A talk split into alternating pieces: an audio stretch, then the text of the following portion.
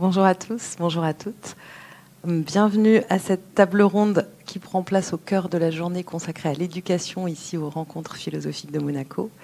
Euh, je suis heureuse de vous accueillir pour discuter d'une question centrale euh, concernant la philosophie et la philosophie en lien avec l'éducation, qui est la question que peut la philosophie à l'école alors c'est vrai que le lien entre la philosophie et l'enfance est ancien.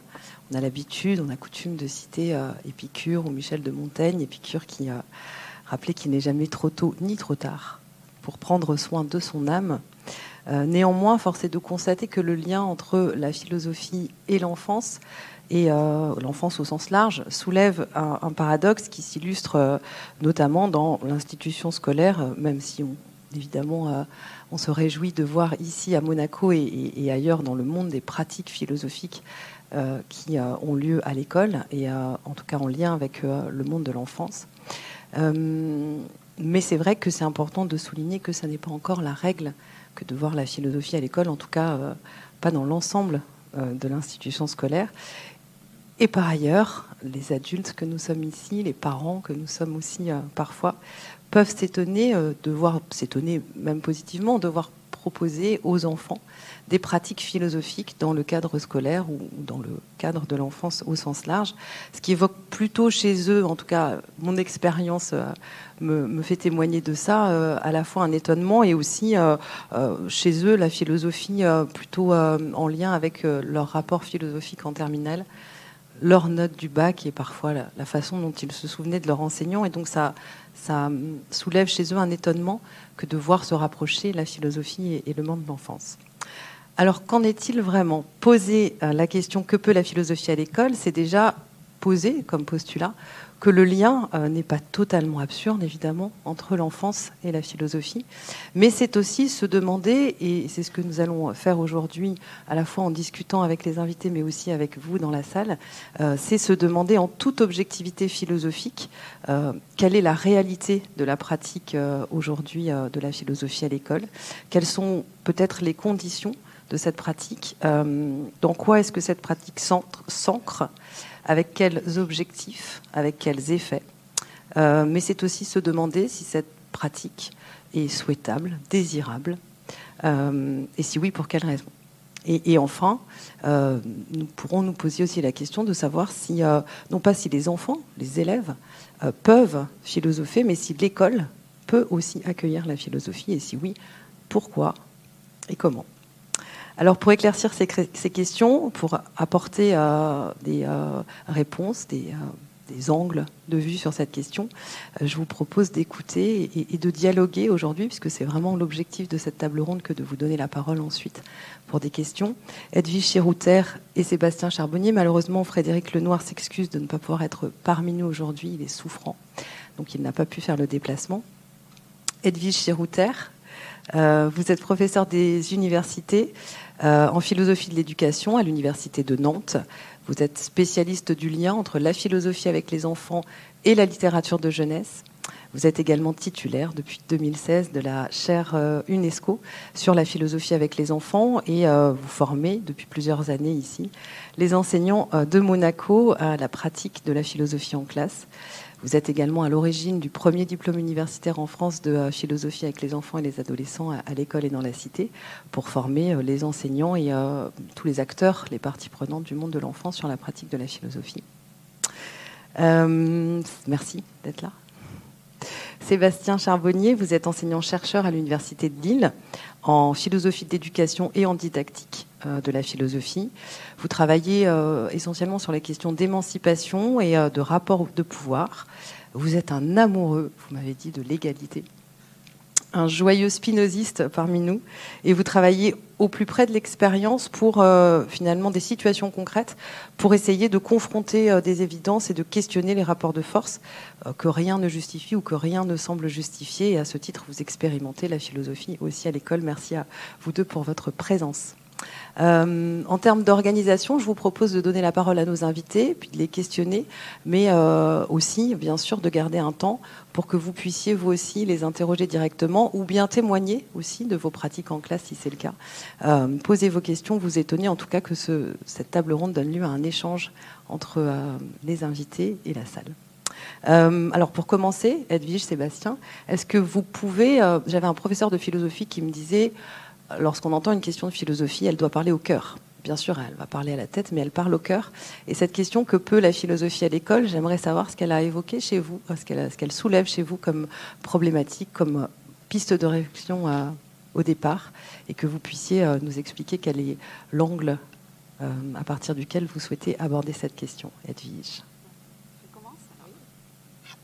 Merci beaucoup, Alicia, et euh, merci encore infiniment. Rencontre philosophique de Monaco de nous permettre de, mettre en lien ces deux mondes qui, effectivement, euh, a priori, ne devraient pas se rencontrer. En tout cas, si on regarde les organisations institutionnelles scolaires, on fait de la philosophie euh, à l'école quand on n'est plus un enfant quand on sort de l'enfance, euh, et c'est particulièrement euh, le cas euh, en France où la philosophie n'est enseignée, je le rappellerai encore une fois, mais qu'en classe terminale. Voilà, donc merci encore de nous permettre de, faire ces rencontres voilà, entre, ces deux mondes, et on va essayer de montrer à quel point ces rencontres sont fructueuses pour les enfants, pour l'école et, peut-être même pour la, pour la cité. Voilà. Alors on a quelques photos voilà, qui qui vous permettent aussi de visualiser. Je ne sais pas si certains d'entre vous ont déjà assisté, vu, qu'est-ce que ça peut être que de la philosophie, des ateliers de philosophie avec les enfants. Si on est étranger à ce monde-là, on peut avoir euh, tout simplement avoir du mal à se représenter ce que ça peut, être hein, réellement et concrètement. C'est pas un cours tel qu'il est délivré en classe terminale, c'est pas un cours magistral sur l'histoire des idées ou même sur une notion philosophique, même s'il peut y avoir des petits moments de transmission d'une culture dans, le cadre de ces ateliers, mais ce sont, euh, comme vous le voyez là déjà un peu sur ces images, des ateliers de, discussion où les enfants vont être amenés à, réfléchir collectivement sur une grande question que les humains se posent depuis toujours. Voilà, en, en introduction. Et, et alors donc pour essayer de, de, poser un peu les bases pour euh, répondre à cette question que peut la philosophie à l'école? Alors, pour poser ces, bases, ben, je vais transformer donc légèrement la question dans un sens qui donc m'arrange. C'est que peut la philosophie avec les enfants? Avec les enfants très jeunes, vous voyez, à partir de, de 4-5 ans. Hein. Là, la photo que vous voyez là, elle est tirée d'un documentaire qui s'appelle Ce n'est qu'un début. Ce n'est qu'un début. On commence. Ils ont 4 ans. Ils sont en moyenne et grande section. Et à quoi ça peut bien euh, ressembler, de commencer la philosophie quand on a 4, euh, 4 et 5 ans. Alors, rappelons donc que la philosophie n'est enseignée euh, officiellement qu'en terminale dans les lycées généraux et technologiques et pas professionnels. On dit souvent, hein, il va y avoir la semaine prochaine, c'est mercredi prochain, il y a le bac philo. Et on va dire, on va l'entendre à la radio, à la télé, on va dire bah, la philo en terminale. On oublie de dire ce sont les terminales générale et technologique et, euh, et, pas dans les lycées euh, professionnels où il y a des expérimentations, mais officiellement, la philosophie n'est pas une discipline enseignée. Et j'ai une petite parenthèse par, après, promis, je suis mon texte pour pas trop déborder. Mais je fais une première, une première parenthèse, euh, un petit coup de sang. On a parlé des émotions. Et autant on peut ne pas être d'accord sur l'âge du philosophé. Absolument. Vous avez le droit de me dire, mais à 4 ans, c'est pas de la philo, à 10 ans, c'est pas de la philo, à 15 ans, c'est pas de la philo. La philosophie et l'enfance, ils s'entendent pas. Vous avez absolument le droit de penser ça et on a le droit de pas être d'accord. Mais qu'au même âge, des enfants, des jeunes adultes, hein, qui ont le même âge, 17, 18 ans, et qu'à certains, on dise, vous, vous êtes capable de penser, vous, vous êtes capable de cet exercice exigeant, vous, vous êtes capable d'avoir accès à ces œuvres, et vous, vous n'y avez pas droit, ça, c'est véritablement un scandale et c'est une vraie violence euh, institutionnelle euh, et symbolique. Et d'ailleurs, quand, et après j'arrête, promis, je suis mon texte, mais euh, quand on avait interviewé, enfin, il y avait une étude sur le renouvellement de l'enseignement professionnel il y a déjà presque dix ans, c'était Philippe Mérieux qui s'était occupé d'un rapport sur l'enseignement professionnel et il avait questionné les lycéens et les lycéens euh, de lycée professionnel avaient réclamé euh, des cours de philosophie. Bon, ils en auraient eu, ils, ont peut-être, ils auraient peut-être allé d'en avoir, mais bon, voilà, c'était quand même aussi peut-être pour eux le fait de, voilà, de, de, reconnaissance, d'une reconnaissance aussi de, ce droit à, philosopher. Donc, la parenthèse se termine sur les lycées pro, mais on pourra y revenir si vous le voulez un peu plus tard. Donc, je vais essayer de montrer ici euh, que ces pratiques, donc, qui sont à la marge, philosopher avec les enfants, philosopher en lycée professionnel, philosopher en prison, donc avec des enfants qui sont soit très jeunes ou avec des adolescents en grande difficulté scolaire ou en situation de, handicap, euh, peuvent servir de modèle, finalement, de paradigme à l'école dans son ensemble. Que ces pratiques qu'on pourrait qualifier de pirates permettent de penser ce que pourrait être ce que j'appelle dans mes recherches une école philosophique. C'est-à-dire une école où la philosophie ne serait évidemment pas seulement enseignée qu'en terminale, une école non plus où la philosophie ne serait pas enseignée qu'une heure par semaine, de la maternelle à l'université. Vous allez me dire ce serait déjà pas mal, mais ce n'est pas cette école-là dont je voudrais parler. C'est une école où l'habitus philosophique serait au cœur de ce fonctionnement même. Et je vais essayer de montrer là que ce qui se joue dans les ateliers de philosophie avec les enfants ou adolescents, l'éthique, les modalités pédagogiques, les valeurs et les relations éducatives, qui peuvent être basées sur le principe d'égalité, par exemple, hein, bah, sont exemplaires, finalement, pour penser ce que devrait être l'école dans son ensemble. Alors, pour développer cette idée-là, je, je commencerai par un rappel aux fondamentaux éthiques et politiques de la pratique de la philosophie avec les enfants et par un retour à, son origine et aux travaux d'un philosophe, euh, enfin de deux philosophes, John Dewey, qui est un peu plus connu, et de Matthew Lipman, que vous ne connaissez peut-être pas. Il est connu des spécialistes de la philosophie avec les enfants, mais peut-être pas au-delà de ce cercle-là. Donc les recherches et expérimentations sur la philosophie avec les enfants débutent véritablement dans les années 1970 à l'université de Montclair, dans le New Jersey avec les travaux d'un philosophe, donc Matthew Lipman, et d'une pédagogue, une institutrice de maternelle, Anne-Margaret Sharp. Alors Lipman était un disciple euh, et un élève de John Dewey, un des fondateurs de ce qu'on appelle en philosophie le pragmatisme. Alors qu'est-ce que c'est que le pragmatisme? Ben, C'est une philosophie qui se veut euh, émancipatrice et au service de la démocratie. Les mots sont essentiels là ici. Et une philosophie, ça va être très important, qui va être ancrée dans le réel, ancrée dans l'expérience, sur la sensibilité aussi, euh, basée sur le modèle de l'enquête, de la démarche scientifique. Euh, John Dewey récusait, comme le fait aujourd'hui par exemple Martha Nussbaum, une vision techniciste de la démocratie comme seul mécanisme formel. Et John Dewey considère plutôt la démocratie comme un mode de vie. Ça devrait être un mode de vie, c'est-à-dire un ensemble dynamique d'habiletés et d'habitudes à se conduire, à se parler, à délibérer les uns avec les autres. D'où l'idée chez Matthew Lipman de créer dans les classes avec de très jeunes enfants ce qu'il appelle, alors moi j'aime beaucoup cette expression, des communautés de recherche philosophique. Je crois qu'il y a tout dans, ce, dans, cette, appellation, communauté recherche philosophique, et qui serait une mise en acte dès le plus jeune âge de cette conception de la démocratie. Alors dans ces ateliers, et là vous voyez les, les photos, hein, comme à l'intérieur d'un laboratoire, l'école, la classe devient justement une communauté de recherche philosophique, comme dans un laboratoire. Les enfants, petits chercheurs, petits philosophes, le plus souvent assis en cercle, comme vous le voyez là. C'est très important la disposition spatiale. Il y a un face-à-face des visages aussi, qui est assez inhabituel aussi dans l'espace scolaire. On se voit tous, on se regarde tous. Euh, donc les enfants vont formuler des questions, évaluer les différentes idées qui sont émises à partir d'une question qui va surgir, par exemple, suite à la lecture d'une histoire, d'un dilemme ou d'une expérience de pensée. Quelques questions d'enfants, hein, telles quelles. Il y en a une que j'adore, c'est il n'y a pas longtemps en CE2. Est-ce qu'on peut être heureux et méchant? C'est belle celle-là. Hmm. Qu'est-ce qu'une loi juste? Bref des vraies questions, vais dire des vraies questions philosophiques. Quoi. Bon.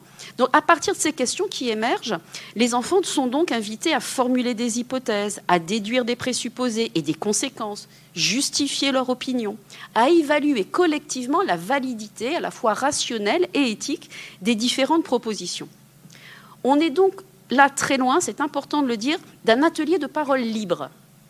C'est un vrai travail intellectuel, exigeant, ambitieux, et les enfants, ils développent patiemment, grâce à un étayage rigoureux de l'enseignant qui n'est pas du tout en retrait, mais qui est vraiment dans une posture presque socratique, hein, euh, une pensée qui se veut, je reprends les mots de Lippmann, hein, une pensée qui est critique, qui est vigilante et qui est créative. On voit ainsi comment, dans ses fondements même, la philosophie avec les enfants vise à développer des habiletés de pensée et des qualités humaines qui sont au cœur du projet scolaire humaniste et démocratique.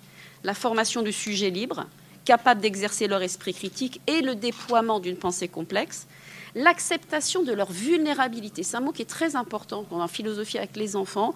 Accepter de dire qu'on ne sait pas, que face à ces grandes questions universelles et intemporelles, il n'y a pas de réponse objective et définitive, et aussi une certaine éthique de relation euh, à soi euh, et aux autres. On voit ainsi déjà comment les ateliers de philosophie avec les enfants nous donnent le modèle, le paradigme de ce que devrait être l'école au quotidien. Et je développe cette idée. Euh, plus que de simples moments de philosophie qui seraient déconnectés des autres apprentissages, une heure d'atelier philo par semaine dans le cadre de l'enseignement moral et civique, je pense que la philosophie peut insuffler du sens à ce que les élèves apprennent au quotidien dans toutes les disciplines. Et c'est là une spécificité, une particularité de la philosophie, c'est qu'elle est globalisante. Elle permet d'aborder des questions qui sont existentielles, mais elle permet d'aborder aussi l'épistémologie des disciplines, les mathématiques, les sciences, le vivant, les arts, l'histoire, le sport sont interrogeables par la philosophie. Et ce questionnement philosophique à l'intérieur des disciplines pourrait redonner ce qu'on appelle en pédagogie la saveur au savoir. Saveur et savoir, c'est la même étymologie.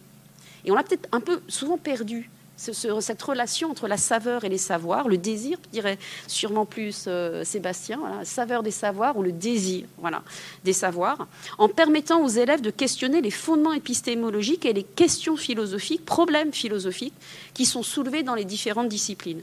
Qu'est-ce que c'est qu'une vérité scientifique? Qu'est-ce que c'est qu'une œuvre d'art? Peut-on parler de progrès en histoire, etc. Il faudrait donc passer des ateliers de philosophie ponctuels à une école philosophique qui promeut cinq formes de pédagogie. Et j'arrête là, parce que je sens que j'ai déjà été trop longue dans mon introduction. Mais ce qui se joue, puis on pourra donc rebondir hein, sur cette idée-là, mais ce qui se joue et se pratique dans ces ateliers, l'éthique de la relation aux enfants comme sujet, le rapport au savoir qui est problématisable, l'exigence unie à la bienveillance et la posture de l'enseignant peuvent servir de modèle pour mettre en œuvre au quotidien à l'école cinq pédagogies. Euh, bon, je vous les propose. Hein. Il faudrait que l'école développe une pédagogie de l'enquête, du problème, de l'interprétation et non de la transmission passive et froide de résultats dévitalisés. Une pédagogie du sens, de l'expérience, de la sensibilité, qui sait dévoiler aux élèves comment les savoirs font écho à leurs préoccupations et à leur volonté de donner sens et lumière et prise au monde. Trois, une pédagogie de l'intelligence collective. Il faudrait cultiver au quotidien l'esprit de coopération. Parce que quand les élèves sont effectivement invités à réfléchir sur ces grandes questions universelles, ils font preuve, ils font l'épreuve ensemble d'une commune vulnérabilité dont je parlais tout à l'heure, face à la complexité de ces questions qui ne trouvent pas de réponse unique et définitive. Quatre, une pédagogie critique des valeurs qui instaure un rapport réflexif à la loi, aux normes et aux conflits. Y a-t-il des violences légitimes? Faut-il toujours obéir aux lois? Au-delà d'une obéissance aveugle aux règles et surtout aux inutiles et contre-productives injonctions morales. Et enfin, très important, ce que j'appellerais une pédagogie de la lenteur, qui prenne le temps, loin des injonctions à l'urgence permanente, d'apprendre patiemment à grandir et à penser ensemble. Bref, et je m'arrête euh, là, la mise en place de moments de communauté de recherche philosophique à l'école donne corps à ce que Hannah Arendt appelait des oasis de pensée. J'aime beaucoup cette expression. Oasis de pensée, c'est-à-dire la création de temps et d'espace qui sont coupés de l'affairement du monde, où les participants peuvent prendre de la distance pour penser sereinement ensemble. Ce que peut donc la philosophie avec les enfants à l'école serait de révolutionner, au sens copernicien du terme, cette institution en lui permettant d'être pleinement cette oasis de pensée, c'est-à-dire un lieu de reconnaissance des enfants comme sujet, un lieu de résonance avec les valeurs et les savoirs transmis, et un lieu d'émancipation évidemment politique au sens le plus noble du terme. Voilà, merci et désolé d'avoir sûrement dépassé largement le temps qui m'était à partir. C'est fini, tu peux plus, plus le droit de parler. Sébastien alors merci, euh, merci pour l'invitation, euh, merci à Alicia pour ta présentation. Alors la première question que tu poses, c'est celle du, cœur. Alors c'est une question, euh, c'est une question qui me parle parce qu'elle a un potentiel révolutionnaire, comme tu l'as dit à la fin, et c'est une question plaisante. Et plaisante pas au sens mondain, mais au sens une question qui fait plaisir. Et, et ce qui fait plaisir, c'est de voir que ça fait écho au programme puisque ce week-end, ça va parler euh, du plaisir de philosopher. Et je voudrais vous lire les deux citations qui ont été choisies par les personnes qui ont édité le programme, parce que je pense, j'espère, que euh, dans la table ronde et dans les discussions, on va les rencontrer euh, au cœur. La première, c'est une citation de Karl Jasper qui nous dit Faire de la philosophie, c'est être en route les questions en philosophie sont plus essentielles que les réponses, et chaque réponse devient une nouvelle question. Donc là, dans le temps qui m'est imparti pour euh, ma première euh, prise de parole, je vais essayer de prendre au sérieux la question, justement, parce qu'en philosophie, c'est important de voir si les questions sont bonnes. Donc, est-ce que la question que peut la philosophie à l'école est-elle bonne? Et la deuxième qui a été choisie, tu l'as déjà euh, donnée, Alicia, c'est celle d'Épicure. Quand on est jeune, il ne faut pas hésiter à s'adonner à la philosophie. Et on va voir que que peut la philosophie? À l'école est justement une question qui permet de subvertir un vieux préjugé philosophique donc, que n'avait pas Épicure, mais qu'avait Platon, par exemple, euh, à savoir qu'on ne peut philosopher qu'une fois qu'on est adulte, voire même on ne peut philosopher euh, qu'en euh, fin de vie. citation célèbre de Hegel. donc, que peut la philosophie à l'école? Pour moi, c'est un vrai problème. Et comme tous les vrais problèmes, il naît du fait qu'il a déplacé ou qu'il déplace des faux problèmes. Et un faux problème, je vais être un peu provoque, mais c'est aussi comme ça qu'on comprendra peut-être mieux ma position, c'est typiquement qu'est-ce que la philosophie? Dans, une conférence, dans une très belle conférence que donne Deleuze sur Leibniz dans les années 60, il explique pourquoi, selon lui, les questions philosophiques qui commencent par des pronoms interrogatifs, donc notamment quoi et qui, sont des mauvaises questions philosophiques, des questions inintéressantes philosophiques, voire dangereuses politiquement. Euh, quels sont ces arguments? Euh, euh, Notamment, c'est des questions en fait qui vont nous conduire à chercher des essences. La question qu'est-ce que ça amène des réponses de type définition? Et donc en philosophie, souvent l'essence de quelque chose, l'essence de la liberté, l'essence de la philosophie, etc. Et donc les essences, c'est statique et c'est figé. Et donc, à partir du moment où on aura dégagé un concept statique ou figé, on aura des frontières. Et une fois qu'on a des frontières, on a des gens qui sont à l'intérieur des frontières, des gens qui sont à l'extérieur des frontières, donc on a des élus. Et dans l'histoire de l'enseignement scolaire de la philosophie, c'est exactement ce qui s'est passé euh, dans un premier temps, et peut-être encore euh, aujourd'hui, comme tu l'as rappelé, avec euh, ce scandale politique du refus d'enseigner la philosophie aux lycéens professionnels. J'ai d'ailleurs travaillé sur l'analogie parfaite, oui, d'un point de vue argumentatif, euh, les arguments sont les mêmes que le refus d'enseigner la philosophie aux femmes. C'est-à-dire c'est l'argument d'un destin social. Hein, la philosophie aux femmes était interdite en France jusqu'en 1927 sous prétexte que, de toute façon, elles n'ont pas vocation par leurs études et leur mission euh, dans euh, la cité à prendre part au débat public, puisqu'elles n'avaient pas le droit de vote notamment. Donc on ne voit pas pourquoi on leur apprendrait la philosophie et le même type de préjugés avec des personnes qui, apprennent des, métiers d'abord manuels, même si en fait pour se servir de ses mains, on a besoin de développer l'intellect. Donc là aussi, tout un univers de préjugés de la part des philosophes. Donc en fait, on glisse de la question qu'est-ce que la philosophie à la question qui sont les philosophes? C'est pareil, c'est flagrant dans l'histoire de, l'institution. Quand on lui demande c'est quoi enseigner la philosophie, c'est enseigner Platon, c'est enseigner Descartes. Euh, il y a un réflexe comme ça de, l'inspection à s'appuyer sur l'histoire euh, de la philosophie. Et à partir du moment où on glisse de qu'est-ce que la philosophie, à qui sont les philosophes, d'un point de vue scolaire, la question devient quels sont les bons élèves euh, qui méritent d'accéder à cette discipline qu'est la philosophie. Et dans le critère des bons élèves, on va avoir l'âge, donc critère complètement naturalisant. Hein, euh, il faut attendre qu'ils maturent hein, comme, des, comme des végétaux, et une fois qu'ils ont un certain âge, ils deviennent bons, ou alors bons au sens scolaire. Hein, seuls les meilleurs pourront euh, faire de la philosophie puisqu'à l'époque, euh, les professeurs de philosophie avaient, c'était Parcoursup avant l'heure, pouvaient interdire des élèves qui avaient euh, réussi la classe de rhétorique, anciennement la classe de première, d'aller en classe de philosophie. C'était l'ancien nom de la classe de terminale, c'est la classe de philosophie. Donc en fait, vous voyez, il y a des questions, des faux problèmes philosophiques qui nous font glisser ici de la question des essences, c'est quoi la philosophie, au problème politique des prétendants. Qui peut prétendre à faire de la philosophie? Alors, bon, au passage, Deleuze a écrit en 80 un bouquin qui s'appelle Qu'est-ce que la philosophie? Mais quand on regarde bien, il joue beaucoup avec la question. Dès l'introduction, il s'en moque un peu. Et je, suis sûr que le titre est un peu ironique, ça a dû bien faire marrer que, euh, enfin, lui et Gattari, parce qu'ils l'ont écrit à deux, d'avoir écrit un livre comme ça. Et dans la, dans la série des conférences qui sont publiées par les rencontres philo, où, souvent est posée la question, enfin, depuis les, les dernières années, qu'est-ce que la philosophie? C'est intéressant, du coup, je les ai tous lus, de voir comment est-ce que les lauréats, les lauréates se, dépatouillent avec cette question. Et par exemple, euh, Marie Garot, euh, au bout d'un tiers, euh, arrive vraiment à, une autre question et dit qu'est-ce qu'on peut attendre d'elle? Ça, ça me paraît beaucoup plus intéressant, en tout cas pour elle, de, de répondre à cette question-là. Alors, que peut la philosophie? Ça pose la question autrement, me semble-t-il. Ça nous amène finalement à une enquête empirique, sans a priori, parce que finalement, le problème, c'est que souvent, quand on dit qu'est-ce que la philosophie, on croit savoir de quoi on parle, et c'est au nom de cette idée préjugée de la philosophie qu'on va sélectionner, qu'on va désigner des élus.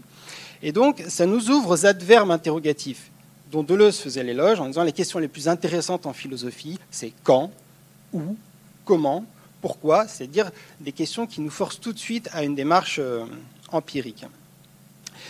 Et donc, que peut la philosophie? Ça nous oblige à cette, question-là, parce que quand on y regarde bien, en tout cas dans l'histoire de la philosophie, c'est comme ça souvent que ça s'est passé, que peut, c'est l'aveu déjà qu'on ne sait pas.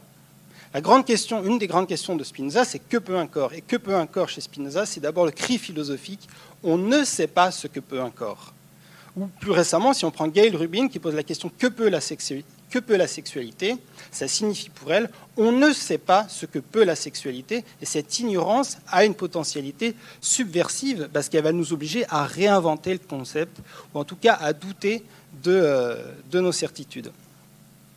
Et pour ce qui est de la philosophie à l'école, je pense que c'est une question qui produit le même type d'effet. C'est une question qui va nous obliger en fait à renverser la perspective et se demander ce que la philosophie permet.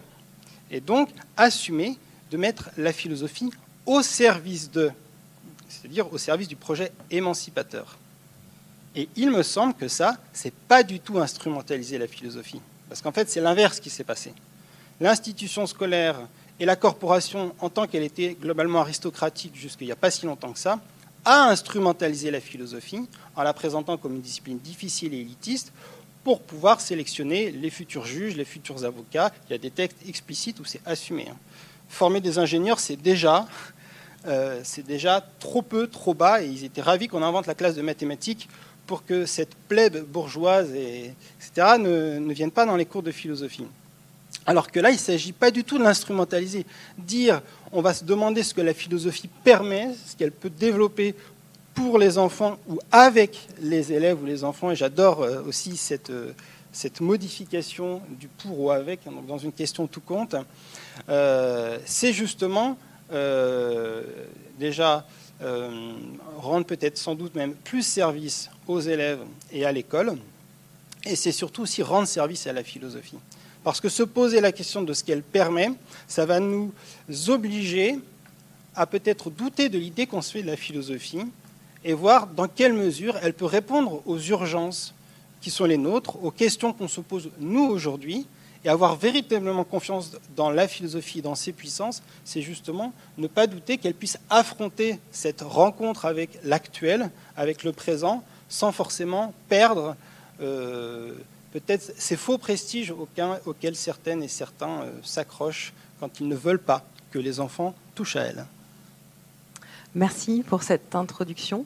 Euh, alors, puisque la question est que peut la philosophie à l'école, et puisque vraisemblablement la réponse c'est on ne sait pas, on va quand même chercher.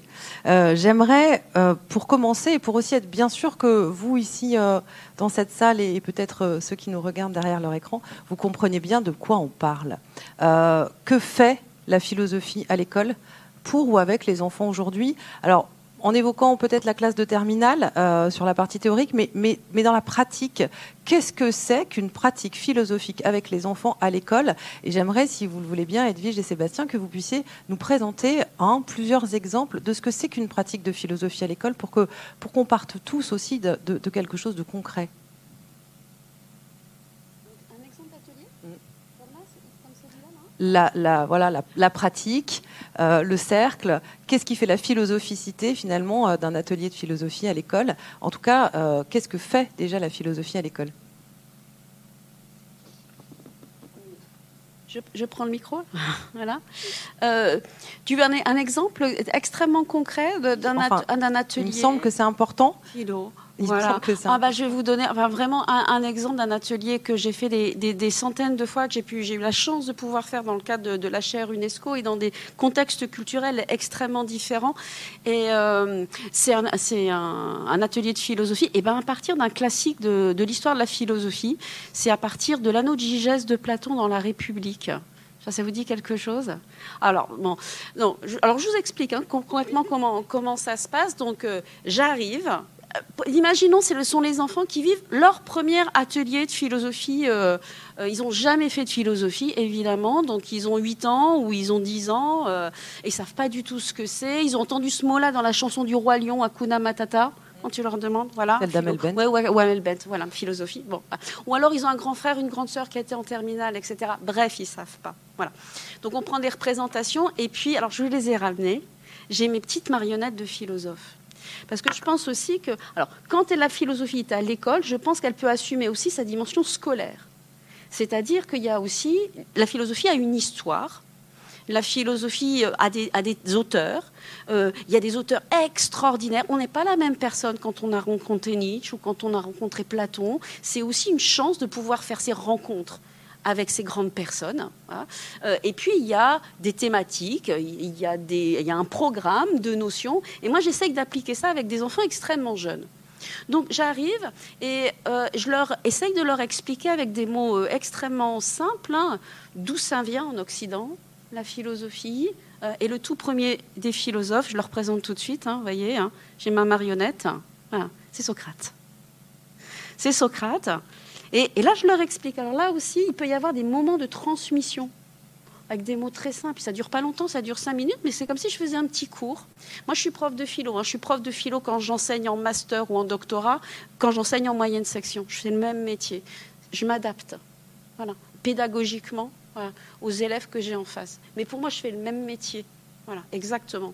Et donc voilà, donc petit moment, s'appelait Socrate, il était à Athènes, il se promenait dans la rue et il embêtait tout le monde avec ses questions. Monsieur question. Voilà. Et pourquoi? Et comment? Et que peut? Et qu'est-ce que tu en penses? Tu peux donner un exemple Bref, on se pose des questions et on se pose des, des questions sur des grandes questions universelles que les humains se posent depuis toujours. Bref, Socrate. Socrate, il a écrit aucun livre. Par contre, il a un élève. Et cet élève, il s'appelle Platon. Voilà, ça fait pas cinq minutes qu'ils sont en philo, ils connaissent déjà deux noms de philosophes. Socrate, Platon. Platon, il écrit les premiers livres. Et pour nous faire réfléchir sur ces grandes questions, Platon, de temps en temps, il insère dans ses, dans ses textes hein, des récits extraordinaires. On appelle ça des mythes. Alors ça, ça résonne chez les enfants, les mythes. Ah ouais, super. Et je leur dis, ben, on va faire atelier philo, on y va, c'est parti, à partir d'une histoire écrite par Platon il y a 2500 ans, et elle s'appelle l'anneau de Gigès. Et je commence par leur lire l'histoire. Alors je vous fais le résumé. Hein. C'est Gigès, c'est un berger, il y a un tremblement de terre, il va sous terre, sous terre, il y a un géant avec une bague en or, il prend la bague en or, il la met à son doigt, il revient sur terre, et lors d'une réunion avec ses camarades bergers, jouant avec cette bague, Gigès se rend compte que la bague a le pouvoir de le rendre invisible quand il veut. Et vous, les enfants, si vous et, eh ben, et là, voilà. Et eh ben, ça tombe bien, c'est l'image, vous voyez. Euh, pile à ce moment-là, j'arrête l'histoire et je dis aux enfants, vous allez vous mettre par petits groupes. Et vous allez réfléchir à deux questions. C'est un dispositif pédagogique. Hein. Deux questions. À votre avis, que va faire Gigès Et vous, qu'est-ce que vous feriez si vous aviez cette bague pendant toute une journée? Et là, ils réfléchissent. Ils écrivent, sans la présence de l'adulte, petit groupe, voilà. Et ils reviennent en grand groupe. Et là, ils nous donnent les exemples. évidemment, de transgression des interdits. Hein. Tous les enfants du monde, hein, c'est universel, ils sont invisibles, ils volent, ils trichent, ils espionnent. Vous avez que des exemples de transgression des interdits. Et ensuite, on peut faire ce qu'on appelle la cueillette de questions. C'est-à-dire qu'on dit aux enfants, euh, bah, vous êtes imaginé invisible, regardez votre tableau, eh bien formulez une question philosophique qui pourrait faire l'objet d'une question entre vous. Une question que Platon se posait déjà, la science ne peut pas y répondre, et vous avez vraiment envie de la partager avec vos camarades. Il propose des questions. Pourquoi on ne peut pas faire tout ce qu'on veut? Est-ce que ce serait bien si on vivait dans un monde sans loi? Qu'est-ce qui, qu'est-ce qui peut m'empêcher de faire le mal quand je suis tout seul? Ils font des questions, ils votent, et ensuite on a un moment de discussion collective sur la question. Voilà typiquement un, un, exemple extrêmement concret d'un dispositif pédagogique pratique qui permet d'enseigner la philosophie, mais à partir, non pas d'un cours magistral, évidemment, euh, dialogué de, l'adulte, mais à partir d'un exercice sensible, à partir de la littérature. Mettre de la distance aussi par rapport au vécu. Moi, je ne parle pas du tout du vécu, ni de l'actualité, ni de l'intime. Je mets ça complètement à distance par le biais justement de la fiction. Hein et ensuite un dispositif pédagogique qui permet euh, de faire ressentir aux enfants la joie. Alors là, Spinoza, je le convoque là aussi, hein. mais c'est à la fois dit, il faut, enfin pour moi, l'objectif de ces ateliers, il faut qu'à la fois ils sentent la difficulté, le travail, l'effort, c'est difficile, et en même temps, qu'est-ce que c'est joyeux, qu'est-ce que c'est ludique, qu'est-ce qu'on rigole. Hein. On s'imagine invisible une journée, on va bien rigoler. C'est très joyeux, c'est à la fois très exigeant, mais c'est aussi un exercice dont on, alors là, j'espère ça, mais dont on ne peut plus jamais se passer, quoi.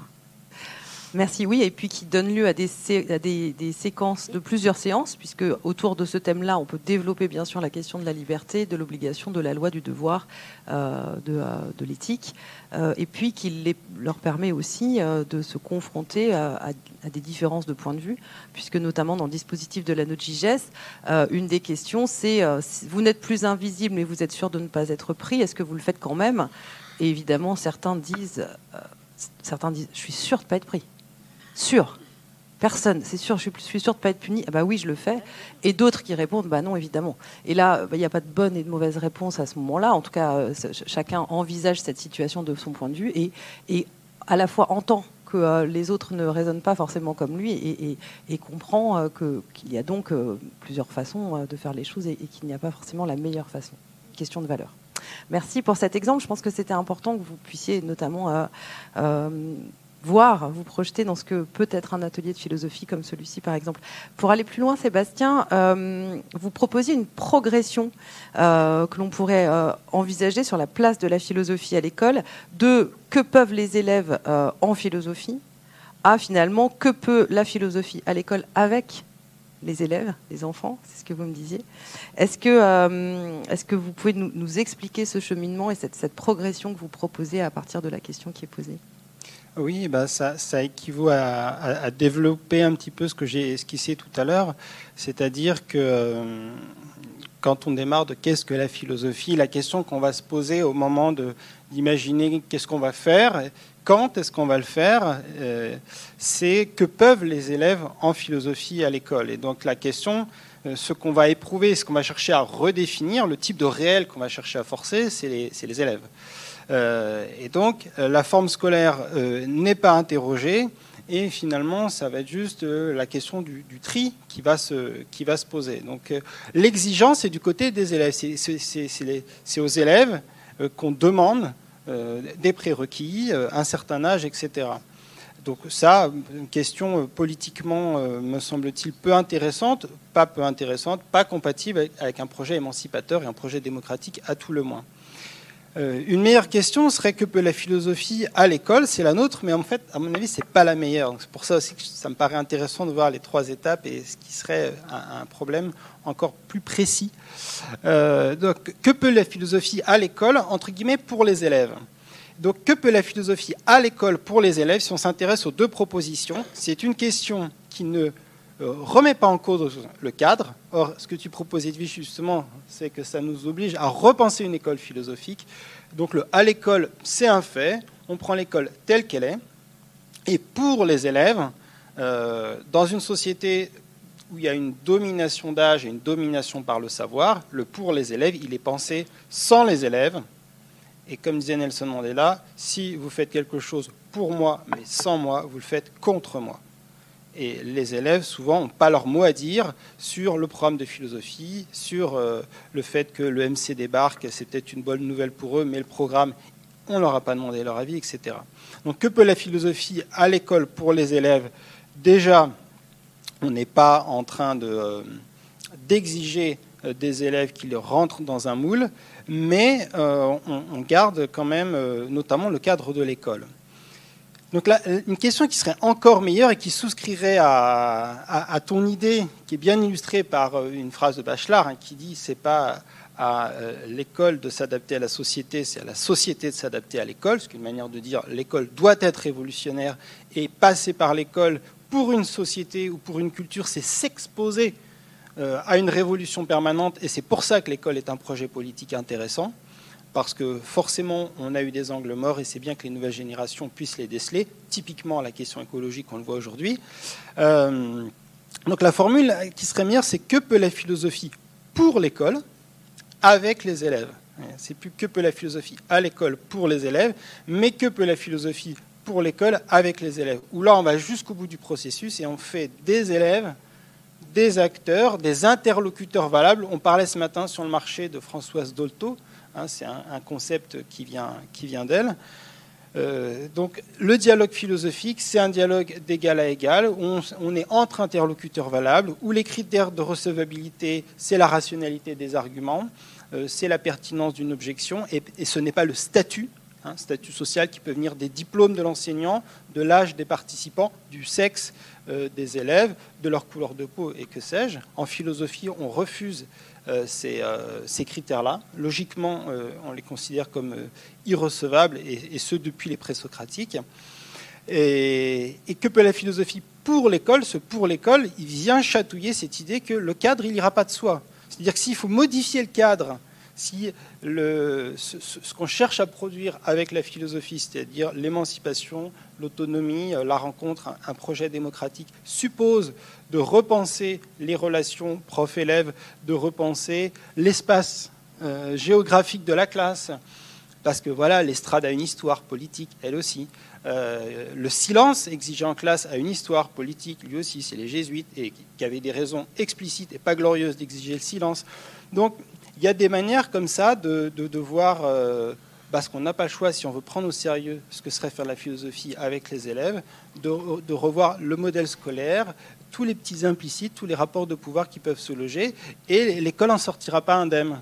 Et c'est là où la philosophie, la philosophie avec les élèves, peut-être dès la primaire, euh, aura forcément des effets subversifs, parce que en dehors des cours qui seraient peut-être pas estampillés philosophie, euh, on ne pourra pas retrouver le calme, euh, le calme plat. Où l'idée, c'est que la philosophie soit pas un jeu au sens où, pas au sens où ce serait pas marrant, mais le jeu comme rituel qui est une parenthèse avant laquelle et après laquelle tout recommence. C'est-à-dire en anthropologie, le jeu comme carnaval.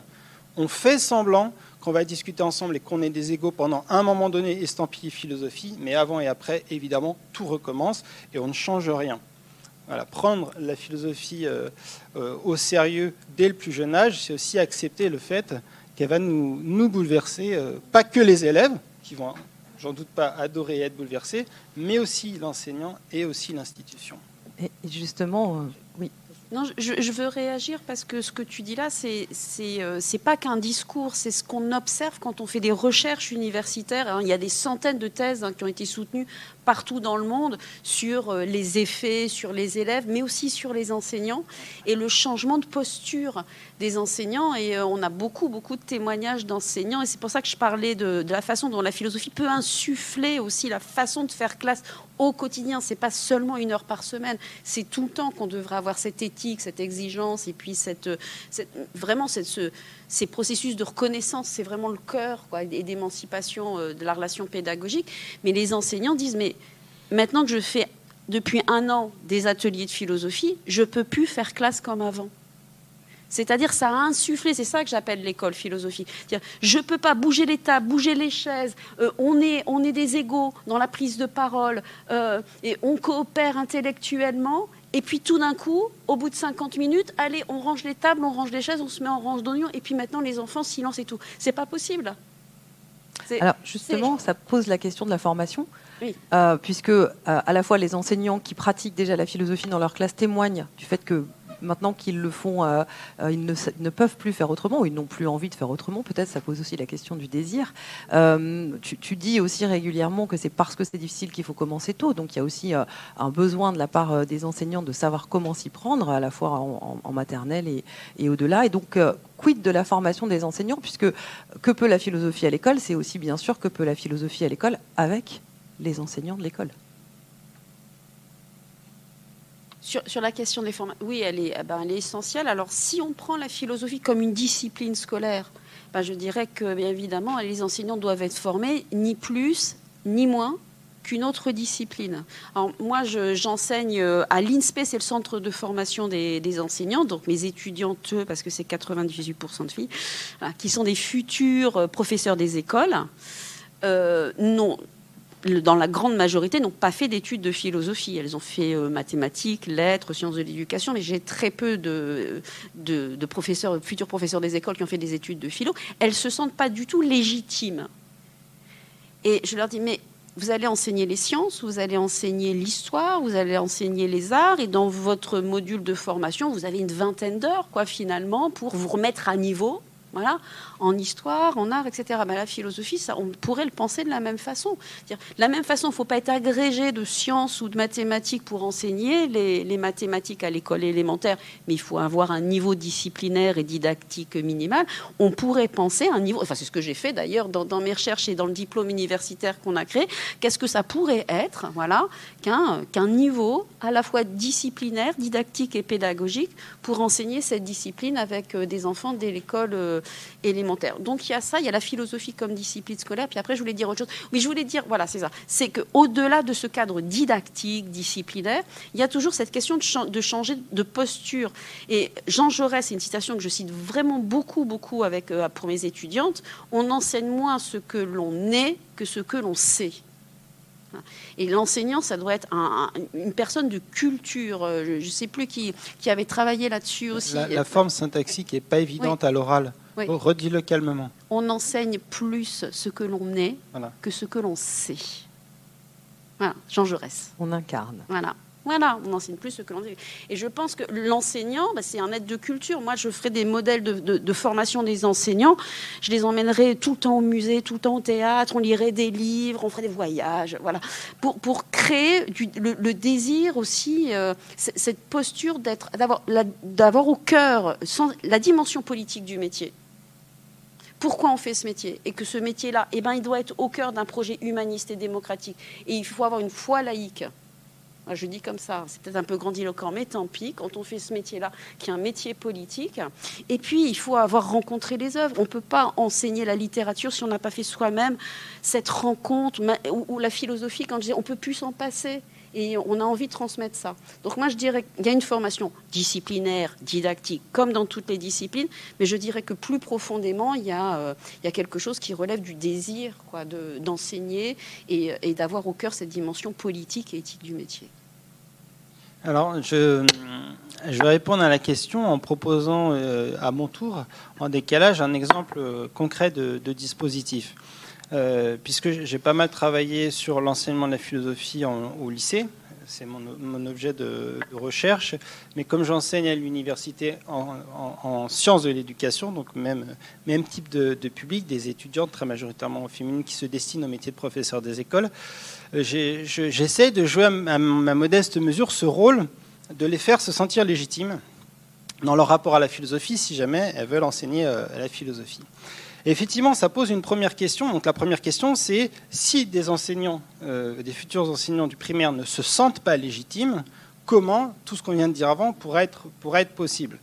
Euh, Déjà, tout simplement, elles risquent de ne pas le faire ou de ne pas oser le faire. Mais évidemment, ce qu'il faut éviter, c'est les processus de légitimation académique qui produisent beaucoup de violences symboliques. J'enseigne aussi aux étudiants de philo, et quand je passe d'un cours à l'autre, c'est hallucinant.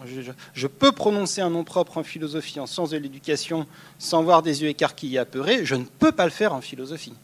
ils ont déjà intériorisé que quand je vais commencer une phrase par Kant, ceci, ou Hegel, cela, ou Spinoza, ils sont tous déjà en train de gratter, mais très sérieux, en disant voilà, attention, là, on balance de l'info qu'on a intérêt à comprendre. ça, c'est les étudiants de philo. Et ça, ça peut passer justement par une certaine manière de lire les philosophes. Parce qu'effectivement, euh, j'adore la philosophie, donc ça ne me dérange pas d'enseigner l'histoire de la philosophie et de partager euh, des philosophes, mais comment est-ce qu'on les lit, par exemple? Or, euh, sur toujours cette question, qu'est-ce que la philosophie, qui sont les philosophes Un élément très concret en terminale, c'est qu'en terminale, on a produit comme support pédagogique principal des anthologies des manuels avec plein de textes, mais ces textes, ils sont formatés par l'exigence de l'institution qui va vouloir faire avec ces textes-là une des deux épreuves du bac, l'explication de texte. Ce qui est très intéressant, c'est que quand on étudie la, diversité des écritures philosophiques, les textes des manuels de terminale ne sont pas du tout représentatifs de cette diversité parce que les textes doivent souscrire au cahier des charges de l'explication de texte. Vous avez peu de dialogues ou alors en fait on va choisir dans les dialogues du Platon ceux qui se prêtent à l'expliquer. Vous avez peu d'écrits intimes, les journaux, les confessions, euh, ou les pensées pour moi-même de Marc Aurèle. Vous avez peu d'aphorismes, parce qu'un enfin, voilà, ou une succession d'aphorismes, ce serait très difficile en terminale à expliquer. Donc, des écritures d'ailleurs qui ressemblent plus à des écritures un peu tranquilles, un peu lecture de chevet avec laquelle on s'endort, c'est là est dégage. Ce qui fait que quand on fait un travail avec les élèves de terminale, j'avais fait une petite enquête là-dessus, et qu'on leur pose la question est-ce que après cette année, pour beaucoup la seule, vous avez fait de la philosophie, vous, avez, vous repartez avec le désir de lire de la philosophie? C'est-à-dire, est-ce que vous pensez que dans le reste de votre vie, vous aurez envie de lire des livres de philosophie? Des réactions, pas toutes, mais symptomatiques, sont d'abord Ah bon Parce qu'il existe des livres de philosophie, c'est-à-dire des choses qui font des centaines de pages et qui ressemblent aux 20 lignes qui nous ont donné la migraine. voilà. Et même ceux qui, savent que les livres existent répondent avec le même, euh, la même idée. Mais non, enfin, je veux dire, j'ai pas réussi à comprendre 20 lignes. Comment est-ce que je pourrais avoir l'idée ou la prétention un peu bizarre de lire un livre de philosophie? Donc là, on voit bien que une certaine manière, peut-être bien intentionnée, de offrir le meilleur de la philosophie, les pépites de la philosophie, les plus grands textes de la philosophie, en termes de long terme et de désir, a un effet très contre-productif. Donc comment est-ce qu'on peut essayer de faire lire autrement, par exemple, voilà, des, élèves, et c'est une pratique que des collègues font aussi euh, au, lycée, donc pas réservé aux étudiants, on peut aller chercher du côté de quelqu'un qui, ça va faire un lien, qui dit si les profs ne savent rien, c'est pas grave. Je pense à Rancière et au maître ignorant. Rancière, dans La Nuit des prolétaires, avait, exhibé euh, une pratique des cercles ouvriers de lecture parce qu'ils avaient une des thèses de Rancière, c'est de dire que le mouvement ouvrier n'a jamais été anti-intellectualiste, mais au, contraire a compris que le savoir était émancipateur. Et notamment, ils ont bien compris que les bourgeois avaient des livres chez eux, et visiblement, les livres, ça comptait dans le fait d'avoir du pouvoir. Sauf que les livres, c'était cher, et ça demande du temps à être lu. donc, quand on a un peu de salaire et qu'on bosse 14 heures par jour, c'est compliqué. Donc, ce qu'ils, ce qu'ils faisaient, c'est qu'ils achetaient un livre pour le samedi soir au cabaret, le lire à plusieurs c'est ce qu'on appelle aujourd'hui en éducation populaire l'arpentage d'un livre. Faire l'arpentage d'un livre, ça consiste finalement à se répartir le travail. Chacun ou chacune va lire 10-15 pages dans son coin. Et après, on collectivise euh, les expériences de lecture euh, de, tout le monde. Pourquoi c'est très intéressant euh, quand on, voit comment c'est fait, en tout cas comment c'est réapproprié par l'éducation populaire? C'est que ça vient faire sauter un verrou participe de la violence symbolique, à savoir ce qu'on doit faire quand on lit de la philosophie, c'est comprendre ce que l'auteur a voulu dire. Et je vous garantis qu'il y a plein de profs de philo qui ne supportent pas qu'on fasse sauter ce verrou-là. En théorie de l'interprétation, c'est ce qu'Umberto Eco appelle l'intentio octoris. Je dois comprendre quelle était l'intention de l'auteur. Et il y a tout un pan des études littéraires contemporaines qui s'intéressent beaucoup plus à l'intentio lectoris euh, dans le vocabulaire d'Umberto Eco. Et euh, ça, ça veut dire non pas un travail exégétique sur ce qu'il y avait en gros dans la tête de l'auteur, le mythe ultime, c'est l'explication parfaite sans contresens, mot courant dans l'explication texte, c'est ce que l'auteur veut dire. Et là, c'est qu'est-ce que ça te donne à penser? On n'est pas du côté de l'exégèse, on est du côté de ce qu'on appelle l'heuristique. Donc du côté du désir et du plaisir. C'est-à-dire, on prend un texte, et pour reprendre un peu des, des métaphores sur le végétal hier d'Emmanuel Coccia, on le mange. quand il parle de la respiration, on ingère l'air, on vomit l'air et on est dans, des miasmes de vomi partagés et c'est génial, c'est ça l'atmosphère. Ben avec les textes de philo, c'est un peu la même chose. C'est-à-dire vraiment, euh, c'est de la nourriture, c'est de la matière et ça me nourrira dans la mesure où je vais digérer et je vais en faire tout autre chose. Donc on renonce dans un premier temps à. Euh, on s'expose plutôt au contresens. Mais est-ce si grave? Et surtout, ça fait une autre expérience de lecture, et je le vois bien avec les étudiants et les étudiantes, qui, euh, souvent après ces expériences-là, ont envie d'aller lire d'autres textes. Parce qu'en fait, la consigne de l'exercice, pour que je la donne de manière précise, comme ils ou elles lisent peu, 10 pages, 15 pages, qu'en plus, vous pouvez débarquer dans le livre. C'est-à-dire que quand vous avez la page 73 à la page 83, allez essayer de comprendre ce qu'a voulu dire l'auteur alors que vous n'avez pas accès à tout le raisonnement. Ça aussi, c'est intéressant. Peut-être que c'est une hérésie, mais... Et il va, s'agir de partager sa lecture, ce qui peut faire très peur. Ce n'est pas forcément un exercice d'ailleurs. Et donc pour assurer une consigne qui est intéressante, c'est de dire, vous ne partagerez avec les autres qu'une idée. Une idée force qui vous a marqué. Et ça, c'est intéressant parce que déjà, ça permet de déployer l'idée de manière rationnelle. Sinon, vous faites une liste ou un résumé, ce qui est un autre exercice. Mais quitte à partager une idée philosophique, vous en gardez qu'une.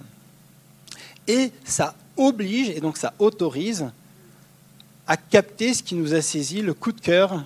Et ça peut même être des fois une note en bas de page, euh, ou, la présentation d'une thèse adverse. En fait, ce qui les a marqués, c'est lui, il a l'air super en fait. L'auteur a l'air de pas l'aimer, mais moi, je m'identifie beaucoup plus avec la thèse adverse. Et donc voilà, c'est un, un, exercice l'arpentage. Donc un, peu plus, il y a un peu plus de choses dans l'arpentage, mais c'est une toute autre manière de lire où ce qui se passe finalement, c'est qu'il euh, y a une sorte de, frustration heureuse. La plupart du temps, les élèves ont très envie de lire le livre en entier. Enfin, la plupart du temps pas toujours, pas tout le monde, ou plus tard, mais on sent en tout cas que ça a pu s'aiguiser une, curiosité pour l'après, alors que ça m'arrive de temps en temps quand on fait une lecture assez sérieuse d'un texte où il se passe pas mal de choses et j'ai quand même envie de le partager. Je pense qu'ils ont eu leur dose et il y a beaucoup moins de chances qu'ils aient envie après d'aller emprunter le livre à la vue pour le lire parce qu'un peu on a fait le tour de la question. Donc ça interroge aussi le délire de maîtrise euh, de l'enseignant euh, qui veut partager, qui veut être compris pour ce qu'il a à dire, un peu comme quand on veut faire lire un auteur pour ce qu'il a voulu dire. Merci. Ça, interroge aussi euh, la question du désir. Euh, puisque ce que tu expliques, c'est finalement donner envie, c'est de la frustration heureuse, c'est ce que tu expliquais aussi sur euh, l'enthousiasme qu'ils ont à travailler sur euh, les textes comme la GGS, par exemple. Ça me rappelle ce que disait un enseignant au sujet de certains ateliers de philosophie où il disait c'est le seul moment où mes, élèves ne, vont pas en récréation, ça sonne et ils restent assis parce qu'ils discutent entre eux.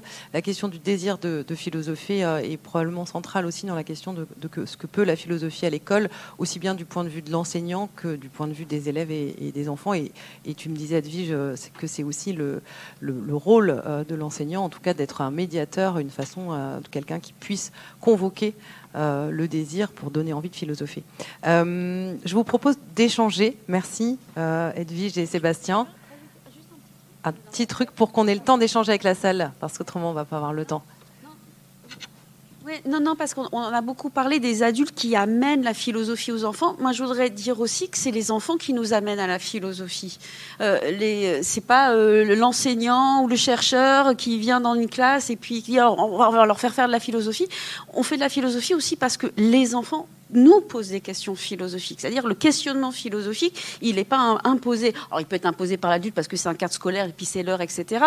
Mais euh, il y a vraiment une, une consomption, je vais pas y arriver, voilà, une, une, relation extrêmement profonde entre le monde de l'enfance et le monde de la philosophie. On a parlé de frontières, c'est trop même bizarre cette rencontre, mais tous les éducateurs, parents, grands-parents savent à quel point si on prend la peine de les écouter, c'est là aussi il y a de la reconnaissance, hein, euh, les enfants nous posent des questions qui sont vraiment philosophiques.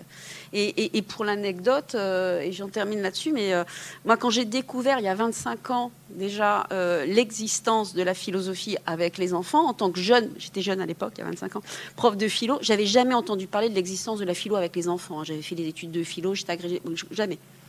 Je découvre l'existence de ces pratiques, premier réflexe, mépris total c'est pas de la philosophie, c'est pas possible.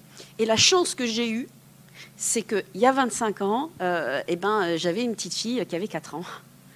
Et, euh, et je découvre chez elle une idée, enfin un concept, je sais pas, quelque chose que j'avais lu dans les livres de philosophie qui s'appelait L'étonnement devant le monde. J'avais lu un grand classique, euh, L'étonnement devant le monde, la philosophie de l'étonnement. Je le savais de façon conceptuelle, et tout d'un coup, je le vois à l'œuvre, quoi, chez ma petite fille. Et je me dis, mais c'est vrai en fait c'est vrai, qu'il y a un étonnement, c'est vrai que ces questions, elles viennent de... Et voilà, c'est juste ce que je voulais dire aussi, c'est que ce n'est pas seulement les adultes qui amènent la philosophie aux enfants, c'est aussi euh, les enfants qui nous amènent à la philosophie.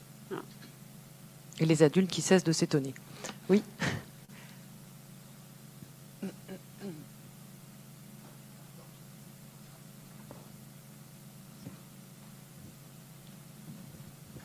Bonjour, merci. Euh, moi, j'ai eu le malheur de faire de la philosophie avec ma fille qui a 5 ans aussi.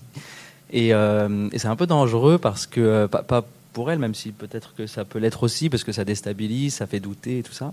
Il faut avoir ça en tête. Mais on parlait de, qui décide, de l'autorité, de la loi. Et puis j'essaie de comparer avec sa, maîtresse, avec le, proviseur de mon lycée dans lequel je travaille, etc. Et puis en fait, elle a utilisé ça parce qu'elle a très bien compris de quoi il s'agissait pour euh, me faire comprendre qu'en fait, c'est maintenant, c'est elle qui allait décider. Et donc, bon, elle l'a fait sous forme un peu de blague. Elle dit c'est moi la loi, c'est moi le gouvernement, etc.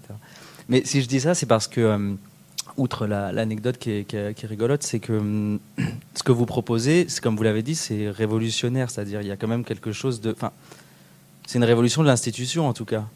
Et.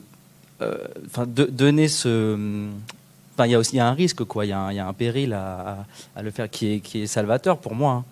Mais hum, je me demande dans quelle mesure. En fait, je voudrais décaler un peu la question et demander euh, que pouvons-nous, nous, euh, pour cette philosophie euh, à l'école? Et parce que j'ai l'impression que dans votre démarche, que j'observe de loin, je connais pas bien, mais je vous trouve plus réformiste révolutionnaire et je voulais vous demander dans quelle mesure vous, vous pensez qu'on peut changer l'école et notamment euh, dans une perspective politique, puisqu'il a été question un peu de positionnement politique.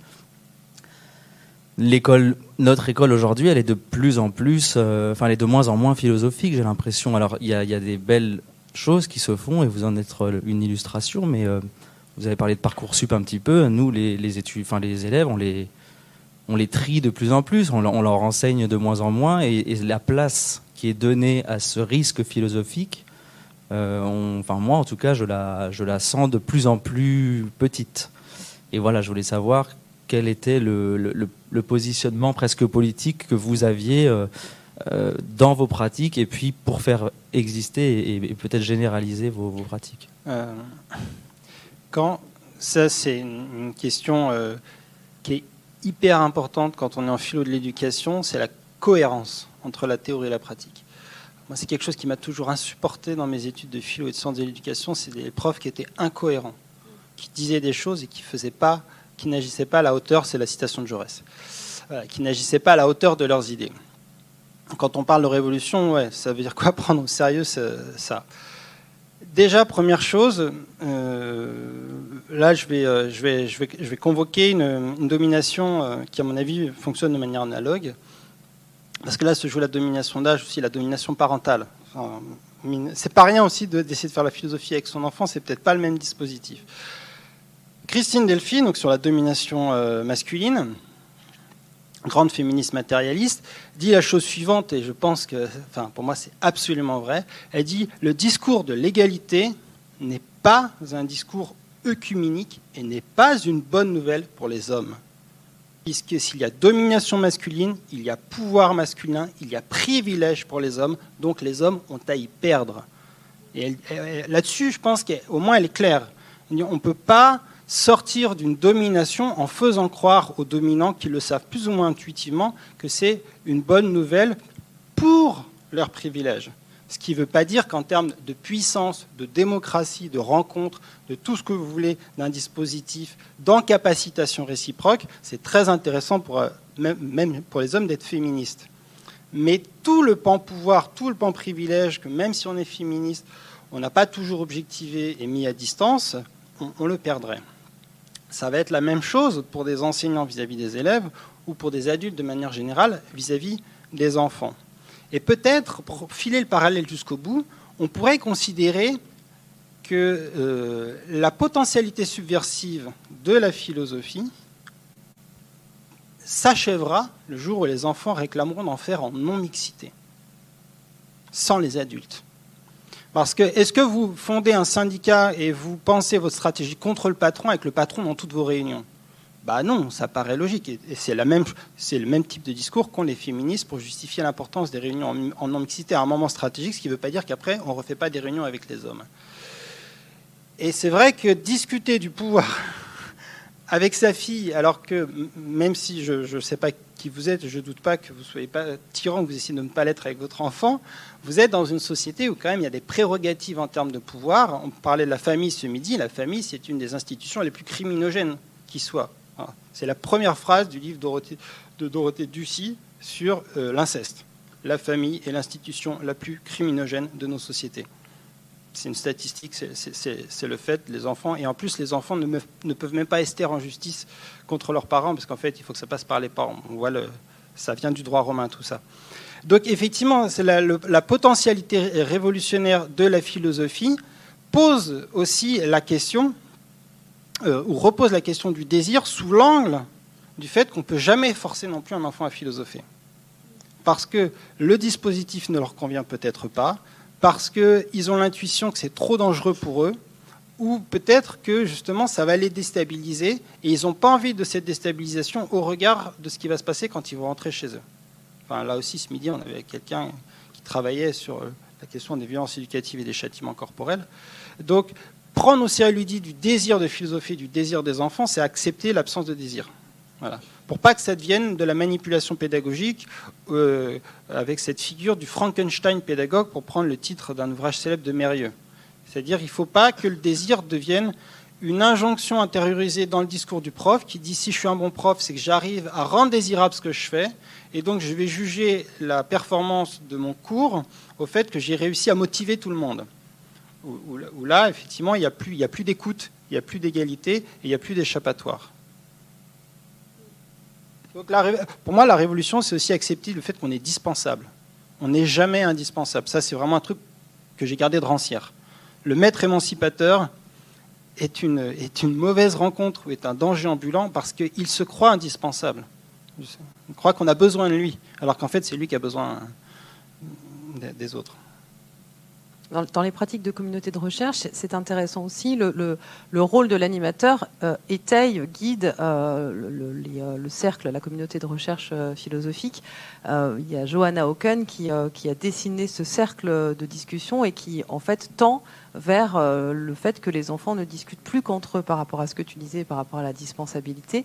Le cercle de recherche, la communauté de recherche philosophique et la façon dont l'animateur euh, commence à, faire pratiquer la philosophie euh, aux enfants, aux élèves, tend aussi vers cette autonomie de sorte à ce qu'ils ne discutent plus qu'entre eux et que la présence de l'adulte ne soit plus indispensable du tout.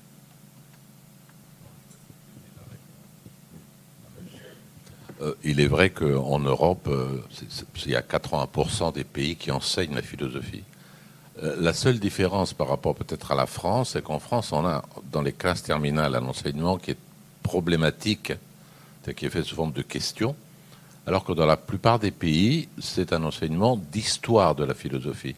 C'est-à-dire conçu selon le modèle que critiquait tout à l'heure. Voilà ce que les présocratiques ont dit, voilà ce que Socrate a dit, voilà ce que Platon a dit, jusqu'à jusqu'à Sartre et Heidegger. C'est un enseignement d'histoire de la philosophie. Mais il y a aussi des pays, la Croatie, la Lituanie, la Bulgarie, le Portugal, où l'enseignement de la philosophie est problématique, euh, c'est-à-dire sous forme de problèmes, sous forme de questions. Qu'est-ce que la liberté euh, Peut-on être juste donc, mais l'enseignement est diffus. Du coup, l'exception, ce sont les États-Unis. Oui.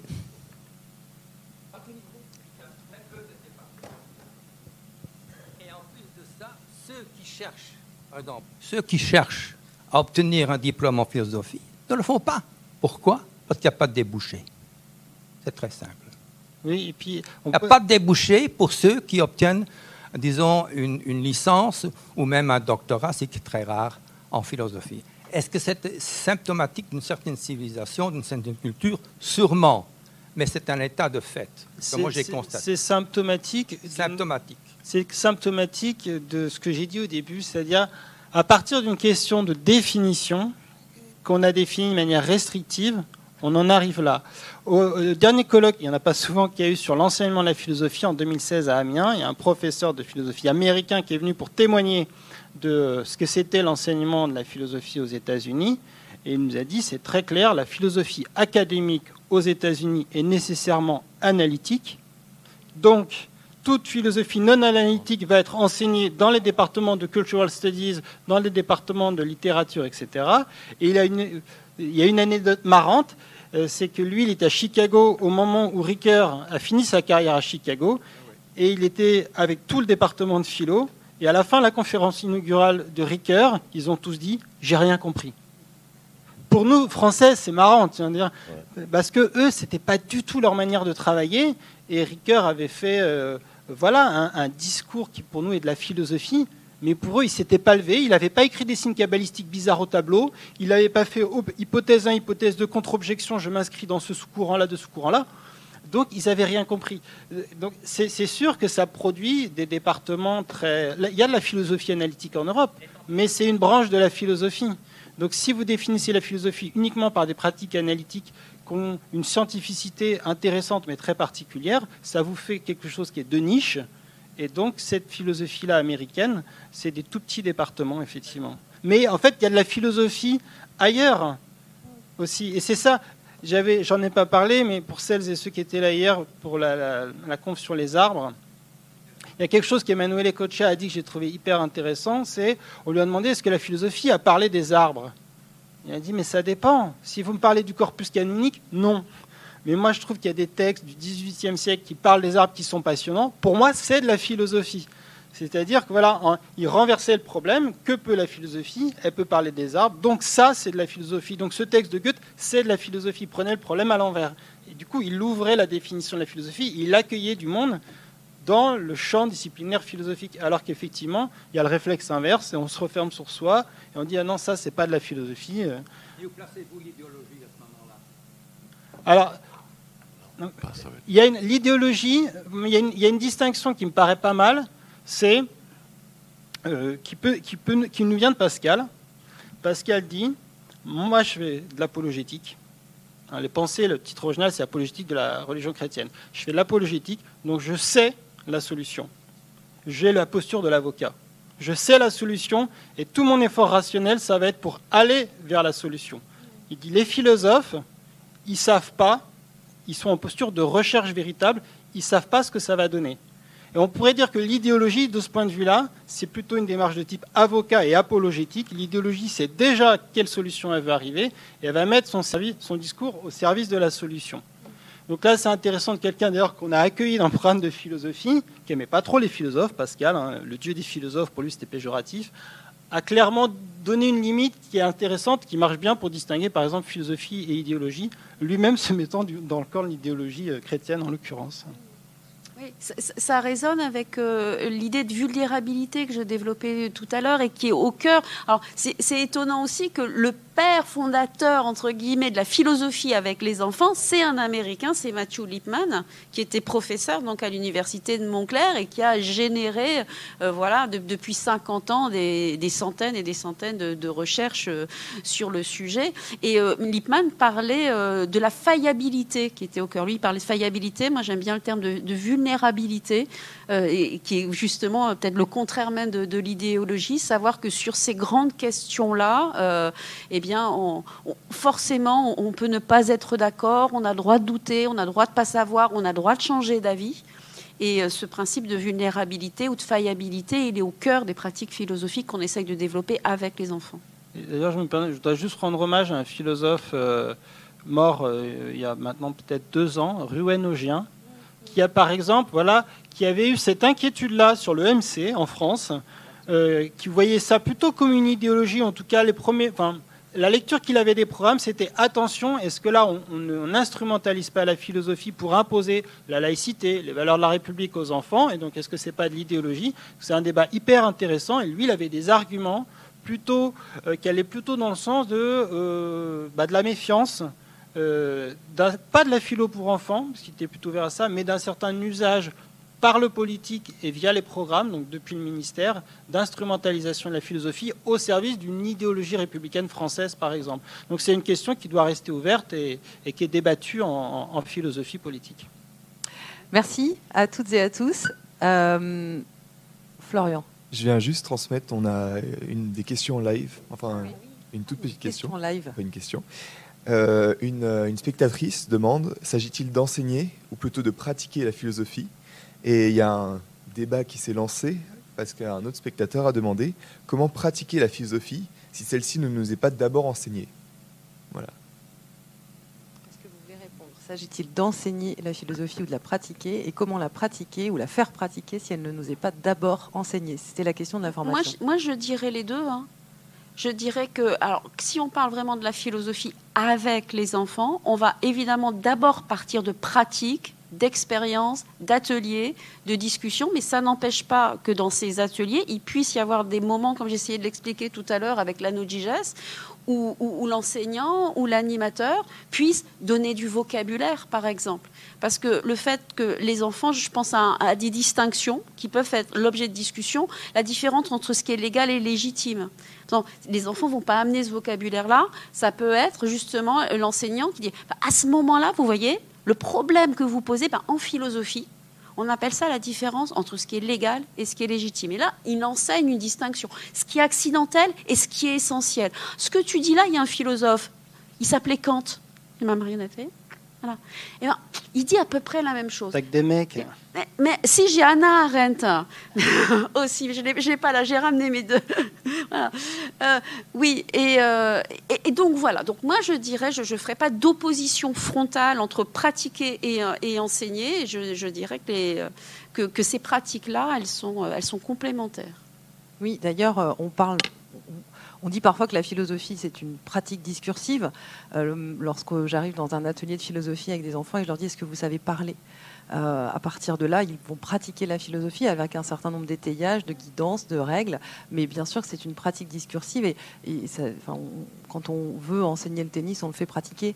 Et euh, la philosophie, on la fait pratiquer aussi parce que c'est une pratique discursive, peut-être d'abord et avant tout. Oui, mais Ouais, et en fait, c'est une, une, une, distinction qui oblige à clarifier toujours euh, on va dire l'imaginaire qu'on a autour de, de, la philosophie, parce que ce que vous dites, ça va pas de soi quand même pour une bonne partie de la tradition philosophique. Et c'est euh, un débat. Souvent pour les grands débats, il suffit de choisir un bon débat et on a tout. Descartes, Spinoza. Descartes dirait il faut d'abord enseigner une méthode pour pouvoir pratiquer la philosophie. D'ailleurs, il s'est auto-canonisé à la fin de sa vie en écrivant un bouquin très chiant qui s'appelle Les principes de la philosophie, qu'il avait conçu comme le manuel du cartésianisme. Spinoza dit non, c'est en, pratiquant qu'on va pouvoir créer les outils de sa propre pratique. Mais ce qui est intéressant de voir, c'est que finalement, Descartes a un modèle plutôt intellectualiste, quand Guilhem dira, en fait, c'est le modèle de l'ingénieur et de l'ouvrier. C'est un modèle politique, le modèle du donneur d'ordre il y en a un qui branle rien et qui dit fais ci, fais ça, qui donne des ordres. Et donc finalement, derrière le modèle intellectualiste et Canguilhem, il y a un modèle politique qui est le modèle du commandement. Et en attendant, et, d'ailleurs, il y a une boutade de Woody Allen qui dit ceux qui ne savent pas faire enseignent et ceux qui ne savent pas enseigner enseignent comment enseigner. Boutade très intéressante quand on enseigne dans des centres de formation. Euh, voilà, ne jamais perdre ça de vue. Alors que Spinoza, il a le modèle de la pratique. Et effectivement, vous n'allez pas apprendre à quelqu'un à jouer au tennis euh, sans, jouer au tennis. Vous n'allez pas apprendre à quelqu'un la menuiserie sans lui faire faire des gestes. Donc finalement, la pratique discursive en philosophie, c'est tout, de suite euh, d'emblée de la pratique, mais ça veut dire de concevoir la philosophie comme de la pratique et pas comme de la théorie. Et là aussi, il y a, c'est toujours intéressant de faire euh, l'ontologie politique de nos propres concepts. La théorie, c'est plutôt un truc bien, pour les dominants, c'est les maîtres qui font la théorie, ceux qui font la pratique, euh, c'est moins bien. En tout cas, c'est quelque chose qu'on a hérité du modèle universitaire. Hein, Pierre Hadot euh, nous a dit, en fait, nous a montré que la philosophie, quasiment jusqu'au XVIIIe siècle, c'était toujours une manière de vivre, c'était la pratique, et qu'on l'a un peu oublié, même si on le retrouve beaucoup, depuis qu'elle s'est professionnalisée. Donc ça a aussi à voir avec, euh, avec la professionnalisation. Donc même réponse que vous, la pratique et l'enseignement, c'est la même chose mais ça veut dire qu'on a une certaine idée de ce qu'est la philosophie qui n'a pas forcément été euh, majoritaire, ou peut-être qu'il a été, mais qu'on avait perdu de vue ces, derniers siècles. Merci euh, Edwige, Sébastien, merci à vous toutes et tous. Merci à Florian de s'être fait le relais des questions web. Merci au public et à ceux qui nous ont suivis sur les réseaux sociaux, aux rencontres philosophiques, euh, de nous avoir accueillis ici, et à toute l'équipe technique et on va annoncer le débat de 19h sur les écrans. Je ne me souviens plus exactement. Écran, réseaux sociaux et protection de l'enfance à 19h ici au Théâtre Princesse Grasse et bien sûr en live sur euh, la chaîne YouTube des rencontres philosophiques de Monaco. Merci beaucoup à tous. Merci.